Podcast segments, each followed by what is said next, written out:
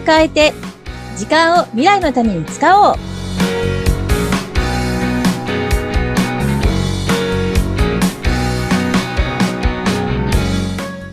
こんにちは。ガッキーこと研修講師の二垣です。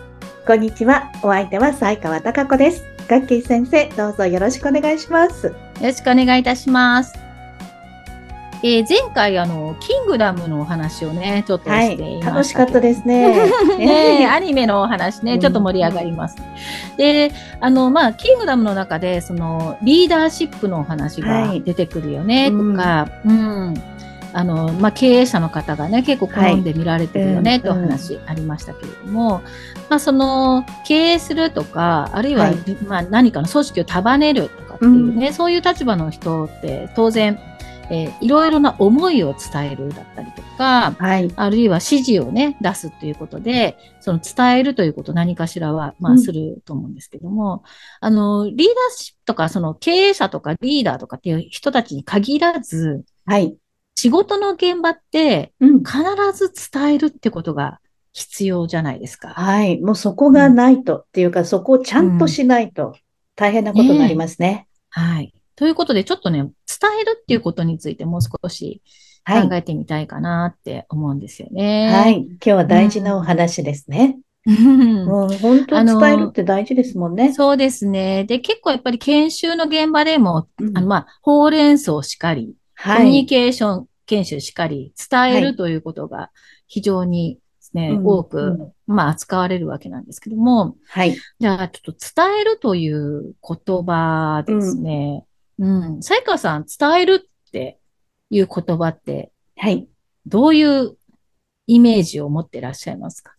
伝える。私も話すという仕事をしてますので、話す。すことをね、あの、教える立場にあるので、必ず言うのは、伝えるだけだと、それは自己満足と。うん。ちゃんと相手に伝わってなければいけないということはお伝えしますね。うん、うん、うん、うん。そうですよね。うん。あの、自分の言いたいこととか、ま、あの、言うべき伝え、情報です。情報ソース。うんうんこれが単純に相手に、まあ、ぶつけられるだけでは伝えるではなくて、はい。それはなんか一方的な情報発信であって、うんうん発信されたから伝わってるかっていうのは別物じゃないですか。ね、例えばあの、外でこう選挙演説とかを、はいまあ、こう、き、されているところをうんよくね、見かけると思うんですけども、うんそういう時に音としてはつ、あの、演説をしていることは認識しているし、でも、聞こうと思って聞かなかったら、話の内容なんて覚えてないし、はい。それは伝わってるではないわけですよね。うん。うん。でももし意思を持って聞いて、賛同とかすれば、それは伝わるになると思うんですけども、はい。うん。そこの大きな違いってあるんじゃないかなって思うんですよね。うん。で、なので、情報を伝える、あるいははい自分の思いを伝える。伝えるということは、必ず相手の反応がある。はい。相手が受け取っている。うん。うん。理解している。は。はい承認している、共感していうんる。という、相手の受け取りが必ず必要だというふうに思うんですよね。うん。うん。だからその、よくね、あの、指示した後に、その通りにやってもらえてないっていう時に、言ったじゃんとか、ああ、ありますね。うん、こうしてって言ったよねとか、あの時うん話したよねとかって、うん、話、うんそういう言葉って聞かれる時あると思うんですけども、うんうんそれは伝わってなかったよねっていうことですね。うん、で、この伝わっていない状態をそのまま放置すると、はい。仕事の現場の中では、いろんな問題が起きたりしますよね。うん、もう大変なことになりますよね。う。ん。ねえこちらは伝えたつもり、でも相手には伝わっていない。うん。だから、例えば約束したつもりが約束を守ってもらえない。うん。っていうことにもなるし、何かの期限通りに出してもらいたいものがあったとしても、それを受け取ることができなかったりとか、うん。うん。あるいは意図したものと違う結果が出てくるだったりとか、うん。っていうふうになりますよね。はい。そう。だから伝えるって必ず相手のことを考えないといけないことなんじゃないかなって思うんです。はい。うん。で、じゃあ、この相手を考えるなんですけど、先ほどのリーダーとかだと、まあ、自分の部下とか、はい。ね、に伝えるとかっていうこと多いと思うんですけども、でも、じゃあ部下の方も伝えるっていうことを、まあ日常的にやってますね。同僚に伝える、上司に伝える、取引先に伝える。ね、まあいろんな方に伝えるってやってるわけなんですけども、じゃあそうすると、伝える伝え方はい。が一つのやり方でいいのかっていうのもあると思うんですよね。うん。え、詳しく教えていただけますか？その辺。あの、例えば、うん。自分と一緒に仕事をしていて、経験値もそこそこ同じぐらいの人だったら、うん。細かな説明をしなくても、ある程度はしょった会話でもうんうん物事は伝わるかもしれない。はい。そうですね。うう。ん。それは理解度が同じぐらいだから。うん。うんでも、もしかすると、例えば取引先とかで初めてこの話をします、みたいな人とか、あるいは新、新メンバーとして参画してきたばっかり、新入社員とか、っていう人たちってまだ今までのこと知らない。うんそういう人たち、要するに自分よりも理解度が低い、まだ低い、という人たちに対する時の伝え方って、より丁寧にする必要がありますよね。はい。細かい言葉の説明が必要だったりとか、そもそもの意味合いの説明だったりとか、うんうんあるいは目的の説明だったりとか。で、そうやって、あ、なるほど、そういうことです。このためにやるんですね、みたいな話が伝わって、そ、それこそ伝わって、相手が理解して、はーと共感すれば、内容としては理解してもらえると思うんですけど、そうじゃないと、なんか例えば難しい言葉をバーっと並べて、うん。うん、じゃあ伝えだからっていうふうに言われてしまうと、えー、全然わかんないのにどうしたらいいの？ってなったりしますよね。うん。うん。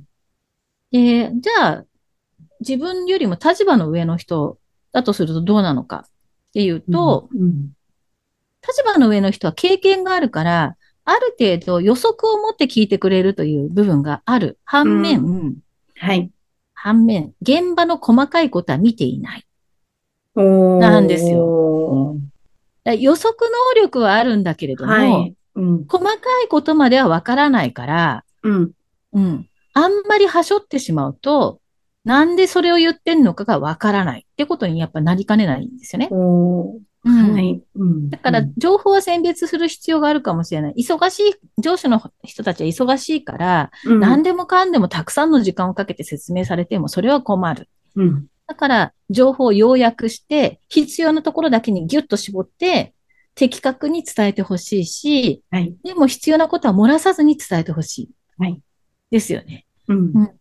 そうすると、ああ、なるほど、そういうことが起こってるの分かった。じゃあ、こういうふうに知ってみてもらっていいかなとか、こういう判断基準で考えてもらったらいいかなとか、あるいは選択肢、こういうやり方とこういうやり方とこういうやり方が考えられるから、ちょっともうちょっと周りの人と相談して決めてねとか、そういう指示が出せますよね。うんそうですね。う。ん。だから、あの、相手によって伝える情報の量とか、うんね、あの、それから、その、話し方だとか、うんみたいなものっていうのも変えないとうん伝わるっていうのは難しいのかなって思うんですよね。うんうんうん。そう、だからやっぱり相手、相手をこう気遣うっていうんですかね。あの、まあ、仕事の場では必ず相手を気遣うっていう気持ちが必要かなって思うんです。うんうん。そうですね。あの、すべてが自分と同じレベルではないですし、うんでそれこそ、顧客の方を相手にするときは、同じ業界の方と限らないじゃないですか。はい。でそういう方に専門用語を並べても、相手はハテナマークが頭にいっぱいあるわけじゃないですか。前にもお話ししたかもしれませんが、私 IT 業界なので、もうわかんない言葉いっぱいですよね。IT 業界も専門用語がもう非常に多いから、うんもう専門用語をいっぱい使ってしまった時点で、もうお客様とかはもう全くハテな、わわけわかんないの世界になってしまう。で、そこをそうさせないように、いかにこう噛み砕いて話せるかっていうのも伝える能力だと思うんですけども、うんううんん。あの、なんかね、専門用語って並べて使うと、なんかできる人っぽく見えるじゃないですか。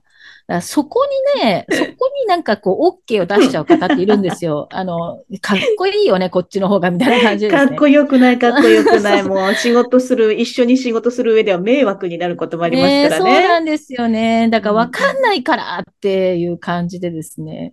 そう。ね、だから、こう、うんいかにその相手の状況によって、レベルっていうとなんか高い低いみたいな形になるけれども、うんでも理解度っていうふうに考えていただければ、相手の理解度に合わせた言葉選びをするとか、説明の量をね、調整するとかっていう、その気遣いがね、あるのかないのかっていうことかなって思うんですよね。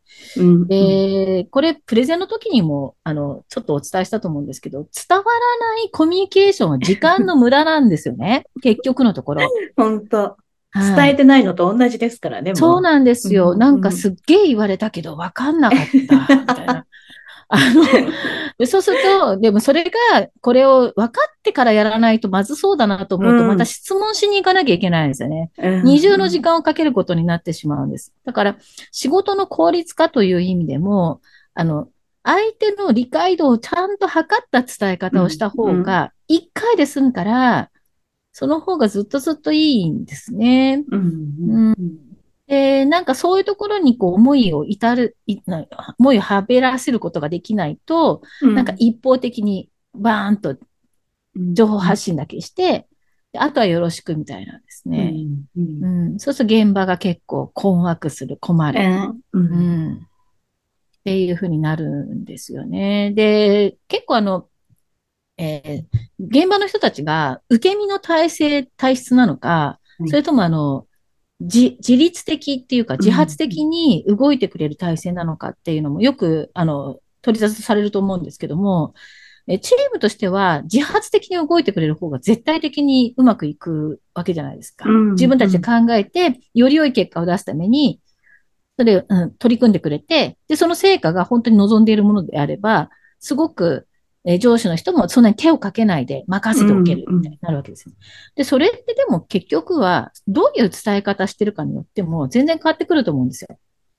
うん。なんかよくわかんないんだけど、すっごい言われるから、言われない程度に頑張っときますかみたいな感じの 仕事のさせ方をするとか、あるいは言われたことだけやっとくのが良さそうだって思わせるようにしてしまってれば、当然、それ以上の成果は上がってこないんですよねう。んうんうん。でも、例えば、目的だったりとか、求める成果みたいなものが明確にきちんと理解の伴って伝わっていれば、それまでの、じゃあやり方は自分たちで工夫しようかとか、もっといいやり方を考えてみようかとか、うん。その成果をきちんと出すために、どんな工夫が必要かっていうふうになると、これ自自律的な、自発的な組組織になってくると思うんですよね。だからそう、そうなった方が組織としての成果は絶対に上がっていくから、だからその一つ伝えるっていうことだけでも、あの、もっともっと相手をね、思いやってやれるようになったらいいんじゃないかなって。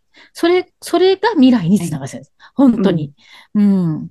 と思って、私はあの結構伝えるということは、そうやってうんお伝えしています。はい。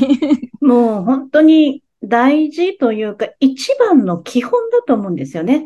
世の中がどれだけ進化してって、もうコンピューターもどれだけ最新のものができていって、働きやすくなったとしても、人と人がいる限りは、うん常に言葉というもののやりとりがあって、そこはもう時代が変わっても全て何も変わらないわけじゃないですか。そうです、そうです。はい。うんううんん。やはりそして言葉を伝えるところが何をする？どうして？何をどのようにするっていうふうにして仕事も全てが進んでいくので、やっぱり伝えるって、伝える、伝わるっていうことは非常に大事なことですよね。大事ですよね。うん。なので、もっとこうね、伝えること、言葉を伝えるということをもっとなんか、リーダーの皆さんも、そしてそうでない、もちろんね、うんあの部下の皆さんも、お客さんに対してとかも、もっとちょっと考えていただきたいなって私もよく常々思います。そうですよね。まあ、あの、そうじゃない現場もね、たくさん見ることあると思うんで、私もそうですけど。うん。でも、だから自分は少なくともちょっと意識して、できる限り、うんうんできる限り伝わるように伝えるですね。というのをね、あの、心がけていきたいなって思ってます。はい。今日はちょっと熱く私も語ってしまいました。いや、でも、そういうことも大事だと思うので。はい。ねうん。また、こうしたお話もはい。続きもしていきましょうね。そうですね。はい。はい。今日は伝えるということを一緒にお話ししてまいりました。ガッキー先生、ありがとうございますあ。りがとうございました。